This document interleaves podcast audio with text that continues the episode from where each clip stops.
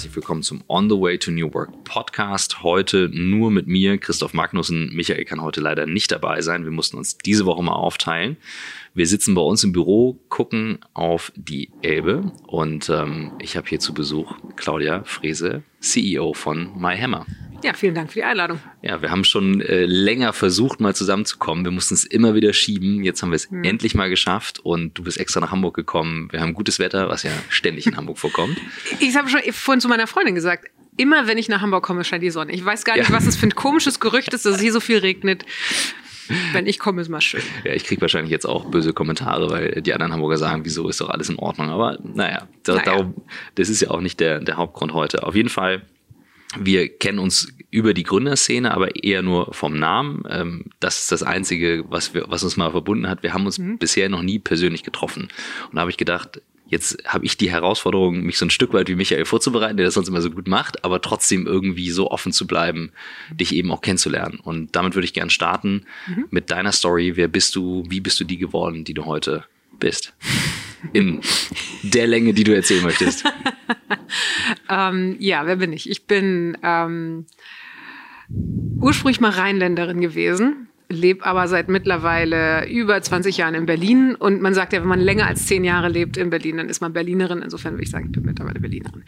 Ähm, hab mal äh, in grauer Vorzeit Geisteswissenschaften studiert, Volkswirtschaft, Politik, solche Sachen und Geschichte äh, und Romanistik. Ähm, bin also weder BWLerin noch Informatikerin noch irgendwas. Das war allerdings auch schon in den 90ern zu einer Zeit, wo man jetzt, wenn man in Tech rein wollte, nicht wirklich irgendwas studieren konnte, was mhm. hilfreich war, weil es das einfach noch nicht gab. Und ähm, habe in den späten 90ern angefangen, ähm, im, im, im Internetbereich zu arbeiten, dass es gerade anfing eigentlich. Damals noch in einer ganz kleinen Agentur, war äh, eine von zwei Agenturen, die in Köln damals Webseiten gebaut haben. Ähm, um einfach mal ehrlich gesagt ein bisschen HTML zu lernen. Und ähm, bin dann von da aus zu Bertelsmann, war eine Weile bei, bei Bertelsmann bei einer Tochter, die damals das, ähm, die Netzinfrastruktur für AOL aufgebaut hat. Mhm ähm, war eine technische Firma, sehr technisch. Ich habe da klassisches Marketing gemacht, von nichts verstanden, was wir technisch getan haben. Es war wirklich sehr weit weg vom Produkt und bin aber, also das war die sozusagen die aufkommende New Economy Zeit, bin dann nach Berlin. Mhm. Zum einen der Liebe wegen, weil äh, ich meinen Mann kennengelernt habe, den ich mittlerweile geheiratet habe, schon vor ewigen Zeiten. Ähm, aber auch, weil ich das Gefühl hatte, ich kann nicht in Bielefeld sein jetzt im mhm. Moment. Das geht einfach nicht. Ja. Also es geht gerade ganz viel ab und ich muss jetzt unbedingt nach Berlin und ich muss jetzt in einem Startup arbeiten. Und das habe ich auch gemacht und habe dann äh, ein Weilchen in einem Startup gearbeitet, ein kurzes Weilchen, weil dann war 2001 und die Blase platzte und wir verloren alle unsere Jobs. Und dann ähm, bin ich zu eBay, was so ein bisschen ein sicherer Hafen war. Ähm, und, und bin da auch eine ganze Weile geblieben. Es war eine, eine ganz tolle Zeit. Das war die Zeit von enormem Wachstum und, und Aufbau und ehrlich gesagt auch ganz viel Lernen. Mhm. Ich glaube, das war die Zeit auch der Professionalisierung der Digitalszene, wo wir so aus diesen ersten ähm, Gehversuchen irgendwie rauskamen und gelernt haben, wie, wie man Arbeit organisieren kann, aber auch wie ähm, wie professionelles Marketing funktioniert, äh, wie man Traffic treibt, wie man effizient Software entwickelt. Also wirklich so diese Basics. Und viel davon kam, denke ich, auch, na, der Online-Marketing-Teil vielleicht nicht, aber der Entwicklungsteil sicher eher aus den USA. Insofern war es ein guter Platz. Mhm. Und ich habe da, ich habe da Produktmanagement gemacht, weite Teile. Und das war auch super, weil ich ähm, sehr, sehr viel in den USA und mit Amerikanern gearbeitet habe, sehr viel lernen konnte, auch der Zeit über, über UX, über Testing, über ähm, über Laborarbeit, solche Sachen. Ähm, und bin dann, ähm, bin dann 2009 von eBay weg und ähm, bin ein paar Jahre in eine Firma gegangen, die äh, im Esoterikbereich Marktplätze betreibt. Ein ganz skurriles Thema. wo Man auch nicht denken würde, dass das irgendwie äh, was ist, wo man mit Zeit verbringen möchte. Ist aber spannend gewesen, weil das größtenteils offline war. Mhm. Wir haben da vor allem Fernsehen gemacht und tatsächlich Print, Zeitschriften. Ähm, und ich habe angefangen, das ein bisschen mehr zu digitalisieren. Es war sehr umfangreich, auch international sehr umfangreich und eine spannende Zeit. Und ähm, als ich dann so das Gefühl hatte, okay, ich bin jetzt mal wieder offen für was Neues, ähm, war ich eine Weile selbstständig, habe ein bisschen, ehrlich gesagt, auch mir eine Auszeit genommen, eine Weile mal gefreelanced und so ein bisschen drei Tage die Woche gearbeitet. Und dann kam ein, ein ehemaliger Kollege um die Ecke und sagte, Mensch, ähm, ich habe hier ein Projekt, willst du nicht mit ähm, helfen, wie ich berate MyHammer. Und meine erste Reaktion war ehrlicherweise sowas wie, oh mein Gott, auf gar keinen Fall. weil ich, ähm, weil ich eine Menge ehemalige Kollegen kannte, die, ähm, die bei MyHammer gewesen waren. Und ähm, weil ich gedacht habe, oh je, das ist so ein Thema, da kann ich irgendwie gar nicht wirklich was beitragen. Mhm da hatte ich mich noch nie mit beschäftigt, wirklich. Sondern für die, die es nicht wissen, dass du mal sagst. Ja, wir vermitteln Handwerker, genau. Es hm? geht ums Handwerkings und, und also Bau und, und, und solche Themen. Und das war für mich so völlig fremd. Ähm, und, und ich habe dann aber, ähm, hab dann aber doch gesagt, okay, ich mache das mal als Projekt und, äh, und gucke mal und war dann relativ schnell, relativ begeistert. Mhm ähm, weil die Firma zwar zu der Zeit ähm, wirklich ziemlich ernstzunehmende Probleme hatte, aber in der Struktur ähm, so einen ganz starken, gesunden Kern und auch eine wirklich starke Marke hatte. Damals schon, wo ich wirklich verblüfft war, wie, wie viel Substanz unten drunter lag. Und, ähm, und bin dann ein Jahr später auch voll an Bord gegangen, also eigentlich relativ bald sogar ein halbes Jahr später. Ähm, bin dann seitdem, und das ist jetzt über fünf Jahre her, Vorstandsvorsitzende offiziell äh, von, von MyHammer und der MyHammer Holding, die da drüber hängt. Mhm. Und ähm, haben in der Zeit die Firma sehr stark äh, verändert, sowohl ähm, von der inhaltlichen Ausrichtung, von der Markenpositionierung, technisch, ähm, von der Art, wie wir Kundenakquisitionen machen, wie wir Kunden betreuen, aber auch so ein bisschen von der ähm, Unternehmenskultur her. Ich habe relativ stark am, am Unternehmen einfach auch gearbeitet. Ähm, und, das hat sich ganz gut ausgezahlt, mhm. insofern, als dass wir wirklich sehr schön gewachsen sind jetzt in den letzten Jahren. Ihr habt ähm, ordentlich also zugelegt, habe ich gesehen, zweistellig. Ja, ja, ja. Wir haben, wir haben uns auch also mittlerweile in der Nähe von verdreifacht in, im mhm. Umsatz. Wir haben uns verdreifacht in Leuten. Mhm. Ähm, wir sind auch seit ein paar Jahren schon sehr schön profitabel und das immer einmal so ein bisschen mehr Ruhe reinbringt, mhm. ne? wenn man nicht mehr auf Geld von anderen Leuten angewiesen ist haben dann vor jetzt etwas über zwei Jahren äh, einen Investorenwechsel gemacht. Ähm, wir waren äh, ursprünglich eine Beteiligungsgesellschaft von, von Holzbrink in der Mehrheit. Ähm, die haben ihr Portfolio in den letzten Jahren ziemlich umgeschichtet ähm, und dann neuen Investor gesucht für, für, für dieses Asset. wir haben es geschafft, als neuen Investor ein amerikanisches Unternehmen an Bord zu holen, die äh, in den USA sehr, sehr erfolgreich sind, genau in mhm. diesem Home Services Dienstleistervermittlungsmarkt äh, unter zwei Marken. AG Home Services ist die Firma, ähm, die sozusagen oben drüber steht und drunter hängt. Ähm, eine Firma, die heißt Angie's List und eine Firma, die heißt uh, Home Advisor. Und die sind sozusagen jetzt unsere Mütterfirma. Und die haben in den letzten Jahren so ein bisschen den europäischen Markt aufgekauft. Haben jetzt Unternehmen in Frankreich, in Holland, in England und in Deutschland die wir gerade dabei sind, in so eine internationale Gruppe zu überführen, damit wir alle zusammen einfach ein bisschen stärker sind als mhm. jetzt lauter so eine kleinen fragmentierten Marktplätze. Ähm, das ist der Prozess, in dem wir gerade sind und das macht, ähm, das macht wirklich Spaß. Aber auch wir als, als Mayhammer haben uns dann wie ich finde, sehr, sehr schön und positiv entwickeln können so in den letzten mhm. Jahren. Ja, und, und das, das ist so in Summe das, was ich getan habe und wie ich über diese ganze über diese ganze Entwicklung zu dem geworden bin, was ich bin. Ich glaube, das musste jemand anders erzählen, weiß ich nicht.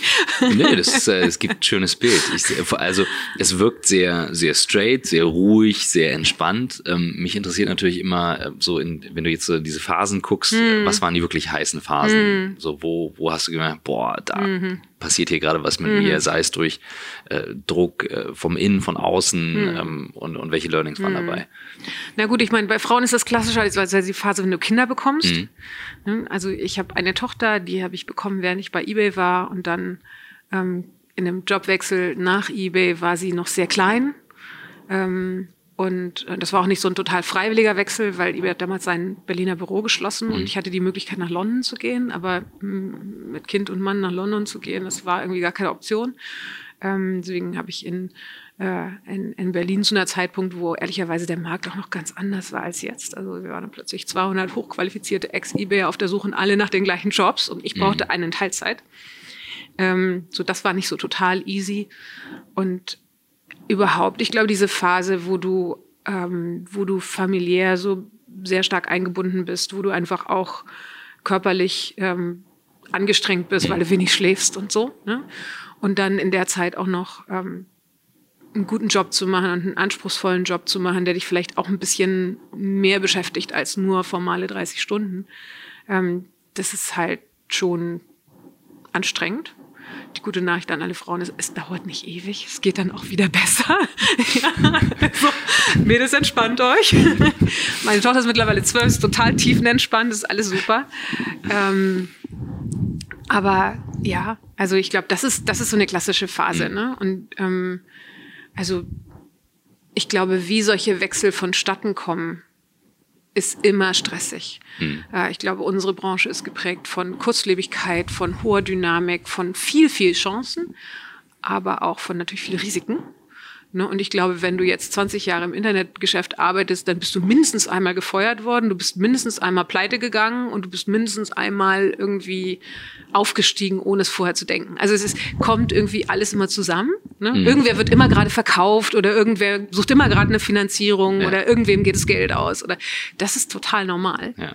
Und, äh, und so die, die, die, das ist die Downside von der großen Upside, von der großen Freiheit und den vielen Chancen, die wir alle haben. Ne? Das trifft es eigentlich ganz gut, ne? Ja. Also wenn du sagst, irgendwer, äh, bei irgendwem passiert immer gerade irgendwas. Ja. Ja, ja, und sich dann äh, nicht völlig verrückt zu machen, äh, dass man auch selber da irgendwie hin muss. Bist du denn vom Typ her, ähm, wenn ich das so raushöre und, und das anschaust, bist du denn eher ein ruhigerer Typ, dass du sagst, du kannst gut, ganz gut mit Gegenwind um oder auch mit so einer Krise um oder wie reagierst du in solchen Phasen? Also ich glaube, ich bin in so einem eher ruhiger Typ. Ich glaube, ich bin auch ziemlich stressresistent. Ähm, das ist so ein bisschen das Ergebnis von dieser ganzen Reise. Ich glaube, wenn man einmal äh, über Videokonferenz mit indischen Entwicklern in hohem Zeitdruck ein Projekt ablegen musste. so, über mehrere, Bevor man das Kind aus der dann, Kita abholt. Dann bist du danach ziemlich stressresistent. Ja. Also es gibt so, es gibt so Sachen, die machen halt einfach Spaß. Es gibt so Sachen, die machen dir ein bisschen weniger Spaß. Ne? Und, ja. Ähm, ja, nee, ich bin eher so ein bisschen der ausgeglichene Typ. Hab aber auch, ähm, wie soll ich sagen, ich habe das große Glück, ähm, meine ganzen Aspekte irgendwie zusammenzukriegen im Moment. Ne? Ich glaube, man muss diese Phasen genießen, während sie andauern, weil es mhm. kommt auch wieder eine andere. Aber im Moment ist es eigentlich äh, sehr schön. Was hast du denn, wenn du sagst, du hast vorhin angesprochen, ähm, du hast stark auch an der Kultur von MyHammer mhm. gearbeitet und neben den ganzen Mechanics im Marketing mhm. und so mhm. weiter, lass uns auch noch drüber reden. Aber ich finde das mhm. den spannendsten Part, weil das mhm. immer gefühlt etwas ist, wo du nicht sagen kannst, okay, das ist die mhm. Maßnahme, die ich heute mache. Was, mhm. was war deine Idee oder wie hast du gemerkt, dass du da ran willst und was habt ihr mhm. geändert? Na, es gab so ein paar ganz offensichtliche ähm, Fehlentwicklungen, würde ich sagen, ähm, zu dem Zeitpunkt, wo ich die Firma kennengelernt habe und ähm, die waren echt schreiend offensichtlich. Also das, das, kann man, das kann man kaum schreiben. Also so von Silo-Bildung im Sinne von, dass Leute in verschiedenen Abteilungen nicht vernünftig miteinander geredet haben, äh, gerne auch gepaart mit so einem mit so einem Machtanspruch. Ne? Also ich rede nicht mit dir, weil ich habe ja eigentlich recht und ich habe ja das Budget, deswegen entscheiden wir und wir müssen das erstmal intern diskutieren, bevor wir mit euch. Also solche Aussagen, wenn du das hörst, den gibt's immer nur eins. Du musst die Leute sofort irgendwie in irgendeinen Raum nehmen und sagen, so, ihr redet jetzt miteinander und ihr kommt nicht raus, bevor ihr das nicht geklärt habt. Und das höre ich nie wieder, bitteschön. Aber das, das geht nicht. Das geht nicht. Ne? Mhm. Wenn, wir, wenn wir schnell und dynamisch und ähm, äh, erfolgreich sein wollen, dann müssen wir miteinander arbeiten und jeder einzelne Aspekt in so einem Unternehmen ist genauso wichtig wie jeder andere.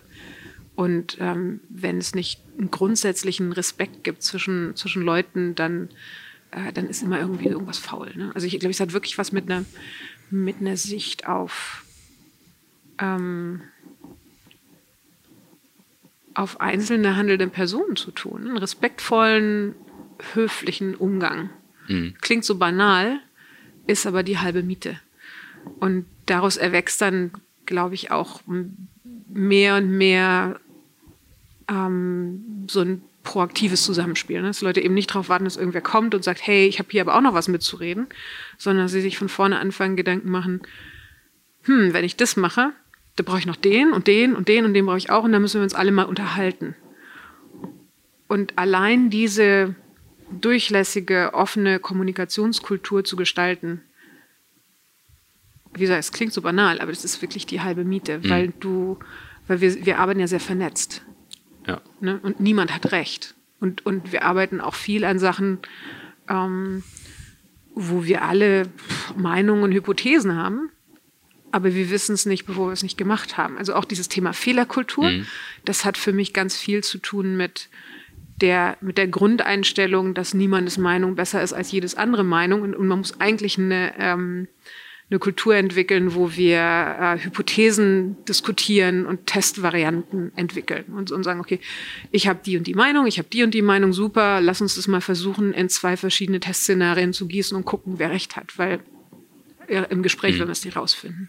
Wie, wie sorgst du dafür, dass es im Alltag existieren kann? Also abgesehen davon, dass du sagst, also ich kann es sehr gut nachvollziehen, aber ich kann auch nachvollziehen, mhm. wie schwer das ist, mhm. das aufrechtzuerhalten, Augenhöhe zu halten, mhm. Wertschätzung äh, reinzubringen, zu mhm. sehen, ne, welcher Bereich mhm. bringt was rein. Ähm, äh, mal so eine Beobachtung jetzt aus, aus vielen Firmen, die halt klassisch per E-Mail kommunizieren, klar. Mhm. Ähm, dann nimmst du jemanden rein in CC, jemanden raus aus CC, mhm. sagst nicht Bescheid, hältst nicht alle drin das Tool unterstützt es nicht stark. Ich gehe jetzt mhm. davon aus, wie jedes andere Tech-Unternehmen benutzt ihr nachher so Tools wie Slack oder Teams oder so ähnliches. Nur trotzdem ist ja diese super transparente mhm. Kommunikation oftmals etwas, wo Leute erstmal rüber müssen und sagen, oh, jetzt mhm. mache ich das vor allen anderen. Mhm. Wie hast du das, sag ich mal, nicht nur gepflanzt, sondern dann auch dafür mhm. gesorgt, dass das blühen kann? Also als, als ich anfing, waren wir, äh, waren wir in, in einer Phase, sagen wir mal, der, der Restrukturierung und, und wir mussten auch uns verkleinern.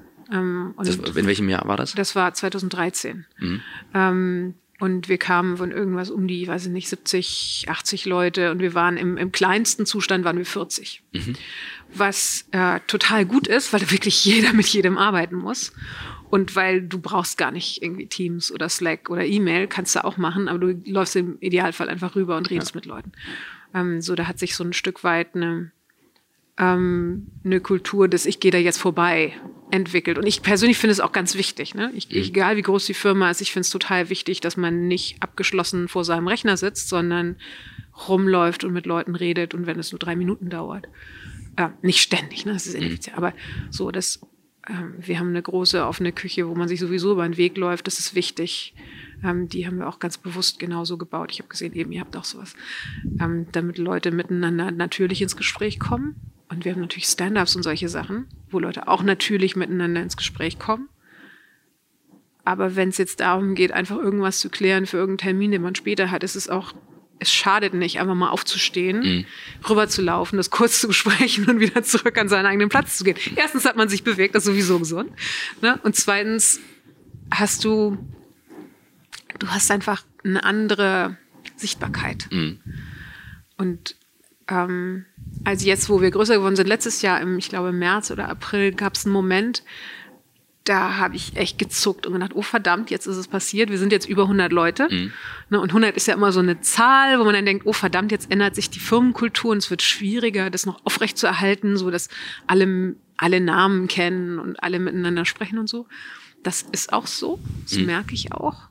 Ähm, wo plötzlich Leute, die neu reinkommen, sich nicht trauen, mir irgendwie Guten Morgen beim Kaffee zu sagen. Ich nur so, ihr habt einen Vogel, stopp jetzt. Da, da, das ist echt schwierig. Ähm, und gleichzeitig bedeutet das auch nur, ähm, in der Organisationsstruktur dafür zu sorgen, dass es eine, eine gute, eine gute Führungsstruktur gibt. Ne? Mhm. Also ähm, viele Leute reden über flache Hierarchien. Ich finde flache Hierarchien auch toll, aber ich glaube, man braucht schon Hierarchien. Und in unserem Fall bedeutet das, was wir jetzt gerade dabei sind, wirklich so eine saubere zweite, dritte Ebene Struktur zu bauen, ohne viel drüber zu reden. Wir machen es einfach. Mhm. Und die müssen genauso ticken. Die müssen auch rumlaufen. Mhm. Und die müssen auch ansprechbar sein. Und damit du diesen Kommunikationsfluss trotzdem aufrechterhältst. Und das ist echt eine, also da muss man wirklich, glaube ich, konstant auf alles drauf gucken und, äh, und, und sobald man irgendwo merkt, oh, da hakelt's, da reden Leute nicht mehr miteinander oder es gibt irgendwie Unmut oder schlechte Stimmung, dann auch wirklich bewusst hingehen und sagen, so, was ist denn hier los? Was ist das Problem? Wie können wir das lösen? Gibt es da Learnings, wenn du sagst, du hast jetzt viel mit amerikanischen Unternehmen und auch Investoren mhm. zu tun gehabt und auch aus deiner Anfangszeit von eBay und der ersten Blase bis jetzt heute, wo du sagst, das hat sich jetzt echt diametral geändert oder das machen wir anders, weil es nicht gut war? Oder gibt es was, wo du sagst, boah, das war besonders gut, das habe ich übertragen aus der Zeit? Sowohl als auch, glaube ich. Also ich glaube schon, dass viel von dem, was wir jetzt unter New Work und so weiter ähm, zusammenfassen, eigentlich entstanden ist aus der New Economy. Also das erinnere ich sehr gut. Das war ein Teil von der Startup-Szene in den späten 90ern, war bewusst andere Arbeitskulturen zu bauen mhm. und auch sich bewusst abzugrenzen von, äh, sagen wir mal, der alten deutschen Konzernmentalität. Und ähm, an ein paar Stellen sicherlich auch übers Ziel rauszuschießen und ähm, wie gesagt, das ganze Thema flache Hierarchien ist so eins, da habe ich mich immer dran gerieben, das tue ich auch immer noch. Ich glaube, das ist ein bisschen ähm, missverständlich. Ähm, ne, weil, weil, weil auch selbst eine flache Hierarchie immer noch eine Hierarchie ist. Mhm. Und die braucht man auch, weil du sonst ein Unternehmen nicht organisiert bekommst. Ähm, aber das ist eine Gestaltungsfrage und eben auch ein bisschen eine innere Haltungsfrage. Insofern, ich glaube, aus der Zeit ist noch viel da. Und dann gibt es natürlich du, du sagtest eben so, es gibt so diese ganze Slack-Kultur, die ich irgendwie gut und schlecht finde. Und wir benutzen übrigens Slack fast nicht, ganz, ganz mhm. wenig, nur in ein paar Teams. Ähm, die hat auch viel mit Social zu tun. Ähm, ich bin auch gespaltener Meinung, irgendwie, was die Nutzung von, ähm, von Social-Elementen in, äh, in Unternehmen angeht, weil ich auf der einen Seite finde, dass es cool ist, sehr schnell mm, sehr in Kommun, wie sagt man, ähm, so ja hierarchiefrei und auch ähm, ohne große Vorreden miteinander kommunizieren mhm. zu können, ne, unkompliziert. Mhm. Ähm, das ist super. Aber es ist auch ein Potenzial für permanente Ablenkung und Kontrollverlust über die eigene Zeit. Mhm. Und ähm, das ist ein großes Risiko, was man ähm, was man irgendwie in den Griff kriegen muss. Das heißt, vor allem heißt es bei euch dann, also du machst viel vor Ort, viel im Büro, viel über die Anwesenheit auch der Leute, um die verbunden zu halten. Und wenn ihr dann mal irgendwie Sachen teilt in die Runde, dann wird es breit und offen gestreut. Oder wie, wie transparent bist du in deinen, in deinen Themen? Also ich versuche sehr transparent zu sein. Mhm. Ähm, in, in allen wesentlichen Themen. Ähm, natürlich gibt es immer so ein paar Themen, da kannst du nicht drüber transparent sein, das, das gehört dazu. Aber ähm, ich würde mal sagen, so 95 Prozent der Sachen, die mich bewegen, wissen die Leute um mich rum auch und ich ermunter die auch, das weiter zu. Also es, auch der Anspruch. Ne? Mhm. Ich habe noch nie einen Mitarbeiter sich beklagen hören. Ich bekomme zu viel Informationen, lass mich doch mal in Ruhe. Das habe ich noch nie gehört. Ich habe aber und zwar wurscht egal, wie transparent du bist. Ich habe in jedem Kontext immer gehört ich kriege ja nicht alles mit. Mhm. Also so, es gibt immer ein Bedürfnis nach mehr äh, Informationen. Deswegen kann man gar nicht zu transparent sein. Ähm, wichtig ist, glaube ich, dass die ähm, Leute mh, hm, so entspannt sind, dass sie sich selber auswählen können, was sie sich anhören und was sie sich auch nicht anhören. Mhm. Sie sagen, oh, das interessiert mich jetzt echt nicht oder so ein Detail von jemand anders, das brauche ich jetzt nicht. Ne? Das hat was ein bisschen damit zu tun, wie, äh, wie viel Vertrauen im Unternehmen besteht. Und bevor es gleich mit dem On the Way to New Work Podcast weitergeht, kommt hier der kurze Werbeblock diese Woche für unsere Freunde von OMR. Es geht nämlich um Ask OMR. Du fragst, wir antworten. Was ist das? Bei Ask OMR beantwortet das OMR-Team um André Alper eure Fragen rund um die Themen Online-Marketing. Total egal, ob ihr jetzt SEO oder SEA oder Affiliate oder Content oder Social Media Marketing E-Commerce oder Vergleichsportale. André Alper und das Team helfen euch weiter.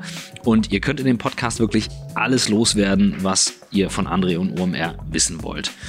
Eure Fragen werden für euch und alle Hörer im Ask OMR Podcast beantwortet, jeden Montag neu. In den letzten Folgen ging es zum Beispiel um Website-Kosten, Influencer-Deals, Facebook-Werbung und vieles mehr. Ein super spannendes Format. Wir haben es bei uns selbst auch schon mal ausprobiert. Ist wirklich großartig. Insofern schaut euch mal das Ganze an auf www.omr.com slash AskOMR.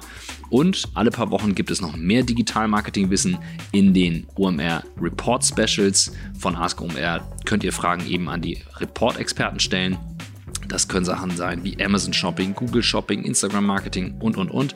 Also geht einfach mal auf omr.com slash askomr. Dort findet ihr eben auch die ganzen Möglichkeiten, den Podcast zu abonnieren, auch auf Spotify, iTunes und überall, wo es Podcasts gibt.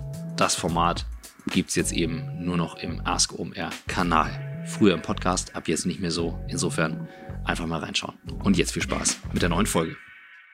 Hast du denn für dich so eine Routine, wo du den Überblick bekommst? Also wo du sagst, okay, ich habe folgende Tools oder folgende Hacks, um halt meine Woche im Überblick zu behalten. Und dann, wenn du sagst, jetzt bin ich auch mal off, bist du mhm. dann komplett off oder guckst du dann immer noch? Jeder macht es mhm. ja ein mhm. bisschen anders. Mhm. Aber das haben wir gefühlt lange auch nicht mehr als, yeah. als Thema mal gehabt. Und ich habe so das Gefühl, dass deine Erfahrung da recht wertvoll sein könnte mit den diversen Themen. Also ich bin, muss ich sagen, ich bin da echt oldschool. Total. Ich komme wirklich noch aus einer anderen Zeit. Ähm, ich bin totaler Outlook-Fetischist. Uh. schlimm, ich weiß, schlimm. Ja, es gibt ja viele Fans, weißt du, jeder, jeder kann sein Spleen Es ist mir auch egal, es ist mir egal, welches Kalendertool, aber es muss ein Kalendertool sein. Also es muss nicht Outlook sein. Ich, äh, fairerweise ist es de facto mein Handy. Aber ähm, ich bin super. Äh, also ich bin wirklich gerne Herrin meiner Zeit. Ich weiß wirklich mhm. gerne, was ich wann tue und was ich wann auch nicht tue. Und wenn, also gerade wenn auch private Sachen irgendwie rein passieren müssen, dann, mhm. ne, die, die sind dann einfach auch ausgeblockt und da geht auch keiner rein und fertig. Ne? Ja. Also es muss einfach irgendwie, sonst kriegt das nicht zusammen. Ähm, und äh, ja mittlerweile sogar einen gemeinsamen Familienkalender, was wirklich großartig ist. ist wirklich gut. ich habe die anderen überzeugt. Ähm, ich, es, mir leuchtet es ein. Also, also es hilft total, ja, um ja. irgendwie, um irgendwie, weiß ich Kindersport, Trainingstermine mhm. und Reisetermine von uns beiden und alles Mögliche unter einen Hut zu kriegen immer wenn man den Anspruch hat, irgendwie, dass einer auch noch irgendwie zu Hause sein muss, ne, mhm. ne, und, und, und das ist eben nicht per Default ich, dann ähm, dann geht das gar nicht anders. Also das, das, das trainiert so ein bisschen äh, im Zeitmanagement. Ich glaube, begrenzte Zeit zu haben, trainiert sowieso im Zeitmanagement. Ne? Das ist irgendwie die große Kunst auch von, von berufstätigen Müttern. Also, dass du halt einfach in weniger Zeit den gleichen Kram reinkriegst. So davon abgesehen, dass ich halt irgendwie mich jetzt gerade als Outlook-Fan geoutet habe. Das ist okay. Wie, wie darf jeder sich outen als Fan zu was? Ansonsten, wie gesagt, ich bin sehr oldschool. Ich mache Listen. Äh, auf Papier. Mhm. meistens auf Papier, manchmal auf dem Handy, aber meistens auf Papier. Ähm, und ich habe ähm, hab so ein so ein so ein Halbjahresblick immer, wo ich sage, okay, in diesem halben Jahr will ich das getan kriegen für die ganze Company. Ja. Und das bricht sich runter auf unterschiedliche Teams und unterschiedliche Leute, die dann Verantwortung für bestimmte Themen kriegen. Mhm. Also es gibt natürlich auch durchlaufende Themen, klar. Aber so, wenn es um Projektarbeit geht, sondern es gibt immer so einen Blick auf ein halbes Jahr. Aber ich glaube, weiter als ein halbes Jahr kann man nicht wirklich gucken. Also kann man so vage. Irgendwann mhm. müssten wir mal. Ne? Das ist aber nicht im, nicht im, das machen wir jetzt Modus. Und ähm, den, da bin ich auch relativ rigoros. Also das habe ich mir mittlerweile angewöhnt, dass ich weiß, irgendwann um Weihnachten rum ziemlich genau, was wir im nächsten halben Jahr tun und kommuniziere das auch Anfang des Jahres sehr klar an alle Leute. Und wir haben dann auch so ein, tatsächlich so einen Zielvereinbarungsmodus entwickelt, wo wir uns auch verschriftlichen. Mhm. Sagen, das ist, ne, und, und, und das ist wirklich so ein, ähm, man, ich glaube, wir disziplinieren uns, ähm, das Zeug auch gemacht zu kriegen, was wir uns vorgenommen haben. Nicht zu viel, ne. mir ist auch klar, dass man nicht alles planen kann, wir arbeiten natürlich agil. Du kannst halt nicht sagen, das Projekt dauert acht Wochen, weil wir wissen es nicht, bis wir das mhm. tun. Aber du kannst halt schon sagen, by and large weiß ich, du kriegst in einem halben Jahr anderthalb bis zwei große Projekte gemacht. Und natürlich hast du auch Kleinkram und natürlich hast du auch kleine Stories und Zeug. Aber die beiden müssen halt vom Tisch, mhm. ne, weil das sind die Sachen, die dann wirklich die Firma weiterbringen. Und, und das ist eine Form von Fokussierung. Mhm. Auf der Liste stehen dann meistens für ein halbes Jahr so zehn Sachen. Und die werden in der Regel auch fertig. Das heißt, wenn du dich zurückziehst und du sagst um die Weihnachtszeit, das machst du dann für dich oder? Nö, das ist ein diskursiver Prozess. Okay. Also das, das, da, wenn da irgendwas drauf wäre, was im Januar irgendwen überraschen würde, dann hätte ich was falsch gemacht. Ja. Ne? Also das ist eher so, wir arbeiten ja sowieso die ganze Zeit. Ne? Wir haben in den wichtigsten, äh, in den wichtigsten Themen irgendwelche Abstimmungsroutinen und wir haben so ein wöchentliches Ops-Meeting, wo wir uns treffen und also ne, alle reden sowieso die ganze mhm. Zeit über die gleichen Sachen und ähm, ich glaube schon, dass wir gemeinsam einen Konsens entwickeln. Was ist es denn jetzt? Mhm. Aber dann sollten wir uns auch irgendwann committen. Und dann kann es immer noch passieren, dass man also merkt, oh, das war vielleicht keine gute Idee und das lassen wir jetzt. Aber dann brauchst du wiederum einen Konsens zu sagen, mhm. pass auf, das nehmen wir jetzt von der Liste. Das machen wir nicht und hört auch auf, drüber zu reden. Ne? Ich glaube, genauso gut, also Fokussierung bedeutet ja nicht nur darüber Klarheit zu haben, was sozusagen wirklich umgesetzt werden soll, sondern du brauchst eben auch Klarheit darüber, was man, was man nicht macht. Mhm. Ja, auch das ist total wichtig. Wie seid ihr, ja. das habe ich gar nicht gefragt, weil auch gerade im, im Hinblick auf den Prozess, ähm, Unterschied Führung, Männer, Frauen, hm. ähm, also viele der Sachen, die du sagst, leuchten mir völlig ein. Ähm, ich fände es jetzt ein bisschen zu einfach zu sagen, und Männer entscheiden dann äh, häufiger und Frauen sind dann eher in der Diskussion. Das glaube ich ist Quatsch. Aber ich würde mich schon interessieren, wenn du mal auch auf das Team schaust, ähm, welcher Teil der Führung, wo du das Gefühl hast, das ist jetzt etwas, weil du auch einen anderen Blick vielleicht auf die Themen hast, weil du Leute mehr anders ähm, involvierst, in die Diskussion reinholst. Kannst du es vergleichen auch wieder mit, mit irgendwie alter Führungserfahrung aus, aus der Zeit vorher oder? Schwierig. Ich glaube, es hängt weniger an Männern und Frauen und mehr an Delegieren versus selber machen. Also wenn du meine Mitarbeiter oder meine meine Direct Reports sozusagen mhm. fragen würdest, dann würden die vielleicht sagen, boah, nervt total, die redet mir mal rein. Mhm. und ich, sitze wirklich auf meinen Fingern und versuche das explizit nicht zu tun. Ich glaube sehr stark daran, wie gesagt, man braucht Klarheit über, über einen Gesamtkontext, aber danach ist mein Job eigentlich aus dem Weg zu gehen und den Leuten machen zu lassen. Mhm. Ähm, aber natürlich gibt's natürlich gibt's immer Punkte, wo wir, ähm, wo wir Entscheidungen brauchen und wo am Ende ich diejenige bin, die dann die Entscheidung trifft. Ähm, also ich, ich weiß nicht, ob das was mit männlich-weiblich zu tun hat. Ich glaube, es hat eher was damit zu tun, wie direktiv versus wie nennt man das? Vertrauensvoll du führst. Mhm. Ich habe das große Glück, jetzt ein tolles Team zu haben, wo wirklich äh, jeder Einzelne, der für einen Bereich verantwortlich ist, hat es total drauf. Mhm. die, die, brauchen mich nicht zwingend. Ähm, und natürlich gebe ich gerne meinen Senf zu Sachen dazu, weil ich das spannend finde, aber ich versuche wirklich so wenig zu tun wie irgend mhm. möglich, weil die das besser können als ich. Ähm, ich kann ja auch Hypothesen aufstellen, aber jetzt. So. Ist auch gefühlt bewegen. Also das, das heißt, ich glaube, das ist ein mhm. Wandel übrigens, auch ein kultureller. Genau. Ne? So diese Idee, diese ja. alte Chefidee, so der Chef weiß ja. alles besser und der Chef ist immer am Ende derjenige, der entscheidet. Das will mir nicht so richtig in den Kopf, weil ich denke, ich bin weder die beste Marketingperson, mhm. noch bin ich die beste Produktperson und von Operations sowieso gar keine Ahnung. Das ist auch das Gefühl, was ich meinte von mit der Transparenz und der Herausforderung, dann so offen zu führen, weil es, weil, also viel stärker als früher die, die Fachrolle oder der, der, der Fachjob ja. ja sehr viel kompetenter heute ja. ist und du musst so viele Details ja. wissen in den einzelnen Bereichen, dass du eigentlich gar keine Chance hast, das alles irgendwie zu wissen. Und ähm, das dann loszulassen und zu sehen, okay, der, die Kernaufgabe ist Führung und wirklich Führung, nicht Management gefühlt ist das so etwas, was gerade massiv, yeah. massiv passiert. Und ähm, deswegen war ich so daran interessiert, ob ihr eben yeah. auch mit, mit so offenen Tools arbeitet oder wie offen ihr die Diskussion führt. Also weil, wann kommt es mal nicht vor, dass sich jemand auf den Fuß getreten fühlt, weil ein anderer sagt, du, also ganz ehrlich, die Idee ist scheiße, ähm, aus den und den Gründen. Und diese Diskussion dann mhm. in eine Kultur zu überführen, die das offen zulässt, mhm. wo ein anderer dann auch sagt, hey, ich bin zwar irgendwie zehn Jahre jünger, aber ich gebe dir jetzt mal mhm. Feedback, weil so, wie, wie, wie setzt du das um oder wie, wie mhm. moderierst du das? Oder gibt es das gar nicht bei euch? Und die Leute äh, behacken geht sich gar nicht so. Die meisten Leute sind ja zehn Jahre jünger als ich. Insofern, also das scheint kein Problem zu sein. Nee. Aber weißt du, was ich meine? Also ich weiß, was du meinst. Ich, ich glaube, dass dieser Aspekt, vielleicht hat es aber auch so ein bisschen was mit dieser Unternehmensart zu tun. Ich versuche mir immer so um das Argument zu prüfen, gerade das vorzustellen in einem größeren mhm. Kontext, ne, mit großen Firmen, die irgendwie dickere Räder bewegen, wo einfach die Welt anders ist. Aber wir bewegen uns ja in einem, in einem kleinen, äh, überschaubaren und, und sehr dynamischen Umfeld. Ähm, und damit meine ich eigentlich alles in Tech. Ne? So was richtig Großkonzerniges gibt es ja bei uns eigentlich noch gar nicht. Jedenfalls nicht hier in Deutschland. Ja, SAP. Okay, fein.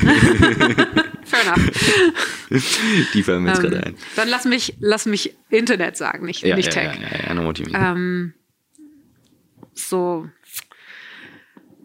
Das ist ein wichtiger Punkt mit der, mit der Fachkompetenz, ne? weil die eigentlichen ähm, die eigentlichen Hebel liegen auf der Detailebene. Mhm. Ähm, du kannst das Geschäft mit einem guten Design total nach vorne bringen oder total kaputt machen. Und, und auch mit einer guten Kampagne. Ähm, oder mit einer falschen Toolentscheidung oder, oder, oder. Und das sind jetzt nicht zwingend Sachen, wo wo es sinnvoll ist, irgendwie vier Ebenen hoch zu diskutieren und immer wieder abstrahiertere äh, Präsentationen zu haben und irgendwann kommt jemand und der nickt dann eifrig und, ne, und unterschreibt irgendwas und wuppdiwupp, äh, dann rasselt es wieder so Hierarchien runter. Ähm,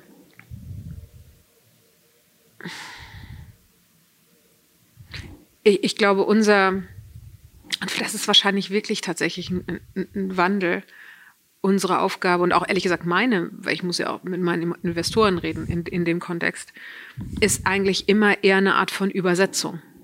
Ne? Also du musst eigentlich es schaffen, nach oben zu abstrahieren und, und sozusagen diese ähm, deine Entscheidung eher zu begründen mhm. und vielleicht auch nochmal zu challengen. Aber es sind trotzdem deine Entscheidungen. Mhm. Weil schon in der Übersetzungsleistung liegt die Entscheidung drin. Ne? Je nachdem, wie du irgendein Thema verkaufst, wirst du eine Entscheidung beeinflussen. Egal, ob dann jemand noch formal nickt oder nicht. Aber derjenige, der die Detailkenntnisse hat, ist am Ende derjenige, der auch irgendwo die eigentliche Entscheidung trifft. Und, und das muss man verstanden haben. Mhm. Und das geht eben auch nicht anders, weil, weil es so im Detail, weil, weil, ne, weil es halt Detailentscheidungen sind. Mhm. Ich kann nicht jede Kampagne kennen und ich kann auch nicht jedes Marketing-Tool verstehen. Und das kann ich gar nicht. Ich kann mir die Zahlen angucken und dann kann ich nicken oder nicht, aber also mhm. so. Ja, das ist, ähm, das ist wie gesagt so ein, ein, eines der Themen, wenn man über New York redet, also auch über dieses selbstbestimmte Arbeiten, mhm. ähm, was durchaus entgegenläuft hm. zu früher, wo du mehr, mehr Kompetenz auf der Chefebene hattest in den ja. einzelnen Themen. Und das scheint sich gerade sehr stark ja. zu drehen, zumindest in einigen, einigen Unternehmen. Ja. Und das dann kulturell zu begleiten, ähm, finde ich sehr spannend. Ähm, wir haben ein, ein Hobby, ähm, beziehungsweise ich weiß, du bist auch eine Seglerin, leidenschaftlich. ähm, das heißt, ich nehme an, das ist ein Teil deiner Freizeit, wenn du sie denn hast, äh, die du verbringst. Oder ist das, oder ist das noch so? Ja, also äh, das ist, ähm, das ist so ein bisschen unser Familienhobby. Ja, ja. ja genau. Also ähm, wir, haben, wir haben eine Jolle auf dem Wannsee und immer am Sonntag hm. oder so, dann fahren wir mal zwei Stunden raus. Herrlich. Ja. Äh, ich kenne dich noch aus der Berliner Zeit, in der Tat. Äh, woher kommt es, dass du sagst, Wasser raus, das ist dein Zufluchtsort, bist du off, bist du da on? Wie lange machst du das? Mhm. Also, das haben wir tatsächlich, also angefangen mit Segeln habe ich eigentlich schon in der Uni. Ähm, und ich bin sowieso, ich bin einfach gern draußen. Ich bin so mhm. in, in meiner Freizeit, ich bin so ein Autotyp. Ich mag Turnhallen nicht und ich mag auch Hallenbäder nicht. Also so bin jetzt nicht so der Fitnessclub-Typ, sondern eher jemand, der laufen geht oder spazieren oder skaten oder irgendwas, ne? also so in der frischen Luft ist. Ähm, und, ähm, und Wasser sowieso. Und ähm, dann haben wir, das war tatsächlich eine bewusste Entscheidung. Also mein Mann ist auch schon immer Segler gewesen. Und ähm, wir haben, als wir, äh, als meine Tochter ganz klein war, da haben wir gesagt, so, und wir kaufen uns jetzt ein kleines Boot, kein großes, sondern bewusst ein kleines, was man ganz einfach auf den Anhänger hängen kann und hinter das Auto packen und irgendwie an die Müritz fahren oder so. Machen wir auch gelegentlich. Ähm, und dann haben wir unseren Fluchtpunkt in Berlin, weil wir wohnen mitten in Berlin, in Kreuzberg. Auch bewusst nicht. Ich habe überhaupt keine Lust so auf Haus mit Garten irgendwie am Stadtrand. Das ist überhaupt nicht meins. Ich bin gerne in der Stadt.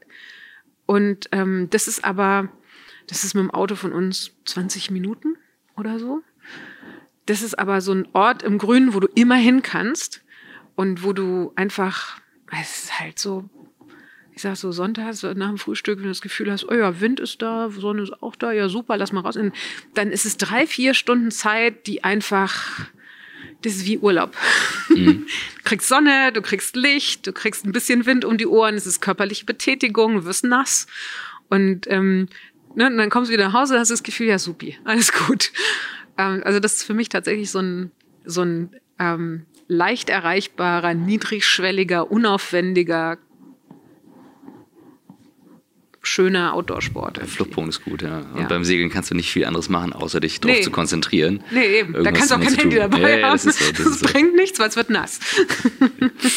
Jetzt, das ist großartig. Jetzt sagtest du, deine Tochter ist zwölf. Mhm. Das sind so unsere jüngsten Zuhörer. Ähm, ich glaube, für diese Frage bin ich eh schon äh, bekannt, aber ähm, gerade mit deiner Erfahrung in der Tech-Szene und auch das, was jetzt passiert. Wir haben so viele Entwicklungen gerade drumherum, AI, super viele Diskussionen, mhm. auch so das ganze Thema Fake News, gerade bei, ja, ja. bei Jugendlichen, Social Media. Ähm, wie gehst du damit um? Wie habt ihr zu Hause den, den Dialog darüber oder mhm. was gibst du ihr mit? Was mhm. beobachtest mhm. du? Ja, total, äh, total wichtiges Thema, was ähm, ich glaube, jeder, der im Moment Eltern ist, muss irgendwie klarkommen. Ähm, Kinder in der Richtung auch zu erziehen. Und ähm, es ist sowieso ein Thema. Ne? Also das, das, wirst du auch nicht los. Also ähm, so finde ich Instagram okay, ab welchem Alter finde ich das okay, ab wann hat ein Kind ein Handy, wie viel, ne, wie viel gucke ich drauf, was die machen, versus gucke ich nicht drauf, was die machen. Mm. In meinem Fall ist es vielleicht noch einfacher, weil ich habe keine Berührungsängste und ich bin zwar ehrlich gesagt echt zu alt für Social Media, aber ist ganz süß. Wir haben so einen Studenten bei uns im Social Media Team. Ne? Jan erklärt alten Leuten das Internet. ist total lustig. Viel von dem, was da passiert, geht mir echt überall vorbei. Das ist wirklich sehr lustig. ähm, und, und, und es gibt so lustige Subkulturen, die, äh, also die sind echt fremd. Aber, aber, aber cool. Also ich bin ja auch nicht mehr der Allerjüngste. Nee, aber es ist so, es, hat sich aber auch total gewandelt und es ist okay, das zu sehen. Und ja. es ist, es ist, ich finde es sogar cool, das zu sehen, weil, weil, weil Subkultur ist auch was Tolles, ja. Ähm, und, und, und da findet ein Wandel statt und warum den nicht angucken? Ähm, aber so, insofern habe ich keine Berührungsängste. Mhm. Ähm, ich glaube, ähm, es macht überhaupt keinen Sinn, Kinder oder Jugendliche davor irgendwie zu versuchen zu schützen, indem man jetzt sagt, was ist ich, oh, du darfst aber am, am Tag nur eine Stunde dein Handy benutzen mhm. oder was ich. Ne? Also diese protektive Haltung, die habe ich nicht. Ich glaube, die müssen damit klarkommen. Die wachsen auf in der Welt, wo es völlig normal ist. Das Beste, was du tun kannst, ist ihnen so viel Informationen mitgeben und so viel ähm,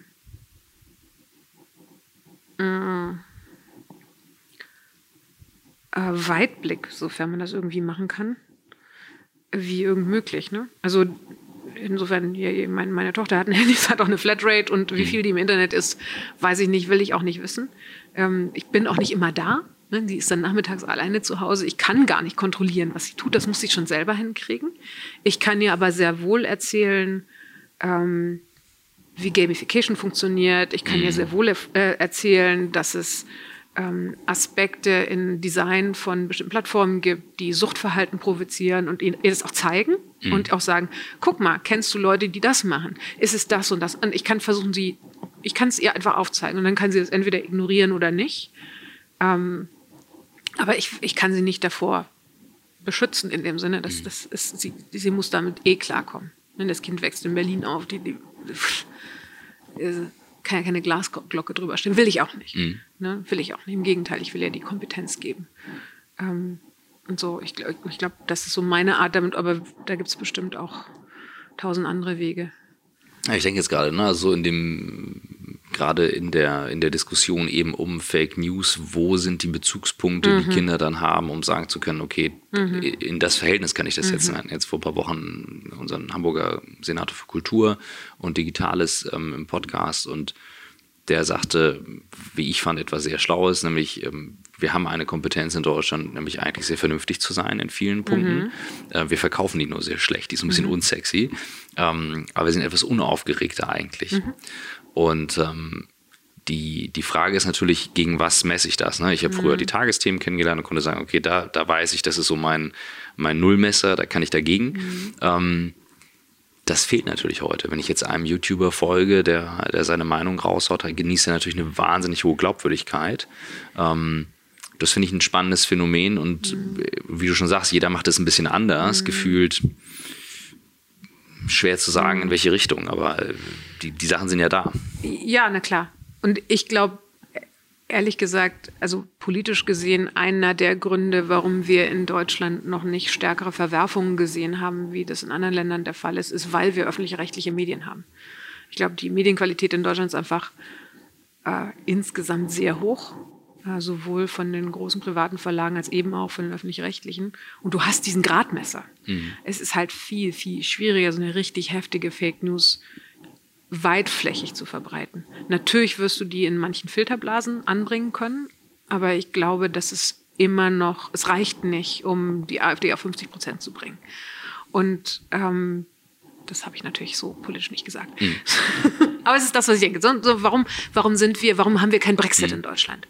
Weil ähm, wir in Summe in der Medienlandschaft noch eine hohe Qualität und eine mhm. Stabilisierung haben.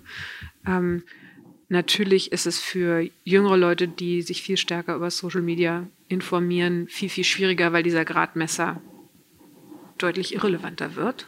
Ne? Also, also in meiner mhm. Generation ist es noch normal, die Nachrichten zu gucken oder zu lesen oder so. Das ist bei den 20-Jährigen nicht mehr. Ähm, keine Ahnung ich glaube, das ist eine der großen Herausforderungen, vor denen wir stehen, mhm. dass wir, und, es wird ja, ich meine, denke über Fake-Video nach und so weiter. Ne? Ja, ja. Das wird dann noch viel, viel, viel schwieriger. Ähm, alles, was wir tun können, ist äh, die Sachen aufzeigen und, und diskutieren und ähm, eben auch den Kids diese, diese Sensibilitäten mitzugeben. Und was ich spannend fand, eben gerade auch die Kompetenz, ja. ähm, zu wissen, wie funktionieren gewisse Mechanismen. Also, ja. ähm, ne, also wie, ja. was ist Suchtverhalten, ähm, ne, warum vibriert das Handy ständig, äh, wo, wo, kann man das ausschalten? Ja. Viele wissen nicht, dass es den Knopf gibt. Oh ja, ähm, absolut. Also, ähm, und, und, und, auch so, also ich glaube, es ist auch wieder mal eine Vermittlung von Werten. Ne? Also wir haben zum Beispiel bei uns irgendwann eine Regel eingeführt, dass Handys nicht am Tisch liegen. Mhm. So, bumm, die ist einfach so. Und das ist mittlerweile so normal, dass wir uns immer amüsieren, wenn wir irgendwo draußen sind und irgendwie essen und sitzen drei Leute am Tisch gegenüber und die mhm. haben alle ein Handy vor der Nase. Und ich mhm. so, hä? Wieso? Mhm. Und das, ja, einfach weil wir sagen, das ist jetzt so, das ist jetzt Wir-Zeit, ne? wir mhm. wollen uns hier unterhalten und wenn wir dann nach Hause kommen, dann können wir wieder alle drei aufs Handy, jetzt auch okay. Ja. Aber so, ne, mit diesen Sachen so ein bisschen bewusst umzugehen. Und ich finde weder verteufeln noch verherrlichen wichtig. Ich, ich finde wichtig, ähm, irgendwie einen Umgang zu finden, der in einem bestimmten Kontext funktioniert. Mhm. Und das mag für jeden anders sein. Mhm.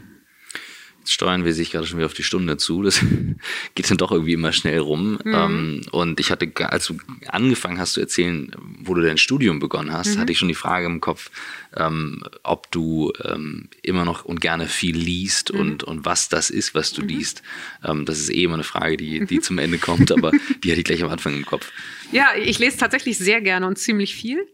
Ähm, ich lese fast keine Sachbücher, ich lese eigentlich nur Fiction. Ähm, und da sehr unterschiedliche Dinge. Also ich lese tatsächlich auch gerne so Science Fiction und Fantasy. Mhm.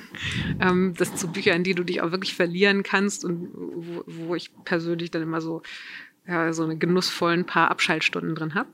Ähm, aber auch andere mal, moderne Literatur oder ich lese auch gerne Krimis, aber nur gute. Ähm, so, also solche Sachen lese ich eigentlich für Gibt's mich. Gibt es irgendwelche Must-Reads, wo du sagst, muss man gelesen haben? Tja, das ist eine lange Liste. Ne? Fünf, In welche fünf Richtung? Stück, fünf Stück kannst du nennen. fünf Stück kann ich nennen. Ähm, okay, also ich habe gerade einen Must-Read gelesen, von dem ich vorher noch nie gehört hatte. Hat mich ein guter Freund draufgebracht. Und zwar die, äh, wenn man Fantasy gerne liest, dann muss man die Earthsea Bücher lesen von Ursula Le Guin. Die sind so aus den 60ern. Und es ist so ein bisschen wie Tolkien für Mädchen. Also so weniger Elks und weniger, weniger, weniger Kämpfe und weniger Orks, aber dafür mehr Zauberer und Inseln und mit Segeln. Also das, das, ist, das ist wirklich toll. Das ist ganz, ganz, ganz tolle Fantasy-Romane, sind auch relativ kurz, kann man, kann man in der Woche entspannt. So, also die, die kann ich empfehlen für Leute, die gerne Fantasy lesen. Ähm, andere Must-Reads. Kommt echt immer drauf an, was einen gerade interessiert, ne? Also. Können auch deine sein, wo du sagst, die habe ich gerade top of mind. Mm. So, was habe ich im letzten Jahr richtig gern gelesen? Ich habe ähm, von Hilary Mantel die beiden Romane gelesen über ähm, über Heinrich den Achten. England im 16. Jahrhundert. Mhm. Die eine heißt Wolf Hall und die andere heißt Bring Out the Bodies. Und ich weiß nicht, wie sie auf Deutsch hängt, ich habe es auf Englisch gelesen. Es geht um England im 16. Jahrhundert und ähm, um, um eben Heinrich den Achten und warum eigentlich England aus der katholischen Kirche ausgetreten ist. Ne? Mhm. Weil er musste, wollte sich scheiden lassen. Es ging halt nicht mit Katholiken. Ähm, und dann so diese ganze sechs Frauen. Ne? Ich habe es mir gemerkt, wie war das gleich noch? Divorced, beheaded, died, divorced, beheaded, lived. Das ist, glaube ich, die Regel. so. ähm, auch die sind ganz toll, wenn man so Literatur mhm. mag. Ähm, und haben beide auch einen Booker-Preis bekommen. Ich glaube, jetzt gibt es den dritten und alle rätseln, ob die dritte, mhm. das dritte Buch auch den Booker-Preis bekommt. Ein bisschen vermessen, finde ich das. Ähm, so, ab und zu, ab und zu lese ich auch mal was Sach, also sehr selten, aber ab und zu lese ich mal was Sachbuchiges. Und ich, also ein Buch, was ich, ähm, ich glaube, irgendwann im Herbst ähm, gelesen habe, was tatsächlich ähm, vielleicht auch in diesem Kontext ganz spannend ist, weil wir eben gerade so ein bisschen sprachen über den Einfluss von Social Media in politischen mhm. Kontexten. Und jetzt muss ich mich erinnern, wie der Typ heißt, weil ich habe ein ganz schlechtes Namensgedächtnis. Ähm, jam, jam, jam, jam. Dann schauen wir das nach. Oder weißt du noch in etwa, worum es ging? Ähm, ja, es, es, geht um, es geht tatsächlich um die Frage, äh, ob ähm, große Plattformen reguliert werden sollen und ähm, wie, wie politisch die Digitalisierung gesteuert werden kann. Mhm. Ähm, und das war ein extrem spannendes Buch. Ich muss dir den Titel nachreichen. Ich habe es jetzt nicht auf. Mhm. Es ist blau, das weiß ich. es ist so ein, typ, so ein Typ, der ähm, ehrlich gesagt sich auch ein bisschen selbst beweihräuchert, aber durch die Gegend gefahren ist, mit ganz vielen Leuten geredet hat mhm. und ähm, daraus destilliert hat fünf Punkte, wie, ähm, äh, wie Politik digitale Entwicklung steuern kann. Mhm. Es geht um Open AI, es geht um ähm, Plattformregulierung im Sinne von Kartellrecht, was ja gerade auch mhm. passiert und aktuell wird, total spannend. Es geht um Erziehung und Bildung, was auch super interessant ist. Ähm, und, und er bringt eigentlich so verschiedene mh, mm, ja, Beispiele aus der Vergangenheit auch. Ja. Wie das in der Vergangenheit zu Veränderungen in anderen Indust Industrialisierungsschüben geführt hat. Also ganz, ganz ähm, interessantes Buch, wie ich fand. Sehr cool. Das, ja. äh, das reichen wir nach, das interessiert mich nämlich ja, auch. Ja, ja, ja. ja. Ähm, das Kannst schon, gleich googeln. Das ist großartig. Ja. ja, cool. Vielen Dank für deinen Besuch. Gerne. Und ähm, das nächste Mal, dass wir uns in Berlin dann treffen, sollten wir nicht so lange auf uns warten lassen. Bis jederzeit gerne willkommen. Danke dir.